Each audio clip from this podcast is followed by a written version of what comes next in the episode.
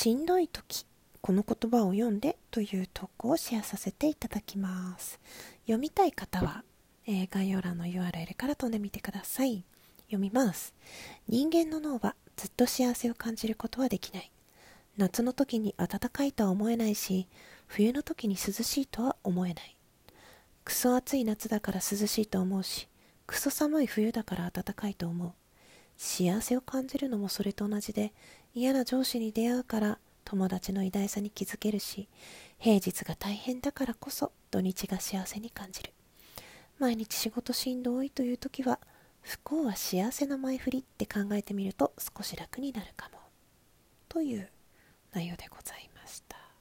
まあ、難しいよね。ずっと幸せを感じることはできない、ま、だんだん当たり前になってきてしまうってことだよね。そしてその逆を体験するからこそその環境から逃れた時に幸せって思えるってことなんだろうけど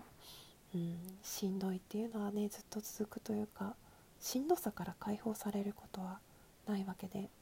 その自分がしんどいって感じた時にどれだけ早く切り替えて休めるか気にしないようにできるか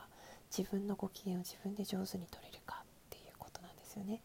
なんとなくさ私未だにゼロにはできないんだけど誰かにこう自分を満たしてもらおうとするところがあってだけど自分自身で自分を満たせないといつまでも人のことを追っかけてたずっと空っぽのまんまなわけ。そこがなかなかね分かっていてもなんか埋,、ま、埋められないというかついついねなんか寂しくて甘えたくなっちゃったりなんかこれがあればこうできるのにとか何か今自分にないことを見つけてそれを理由にしてなんか立ち止まっちゃうっていう時があるんでもうちょっとうまく自分をコントロールできたらいいなってそんな風に思ってしまいます。皆さんはどうですか？ね難しいことばっかり。それでも楽しいことがあるから頑張れるってことか。そうですね。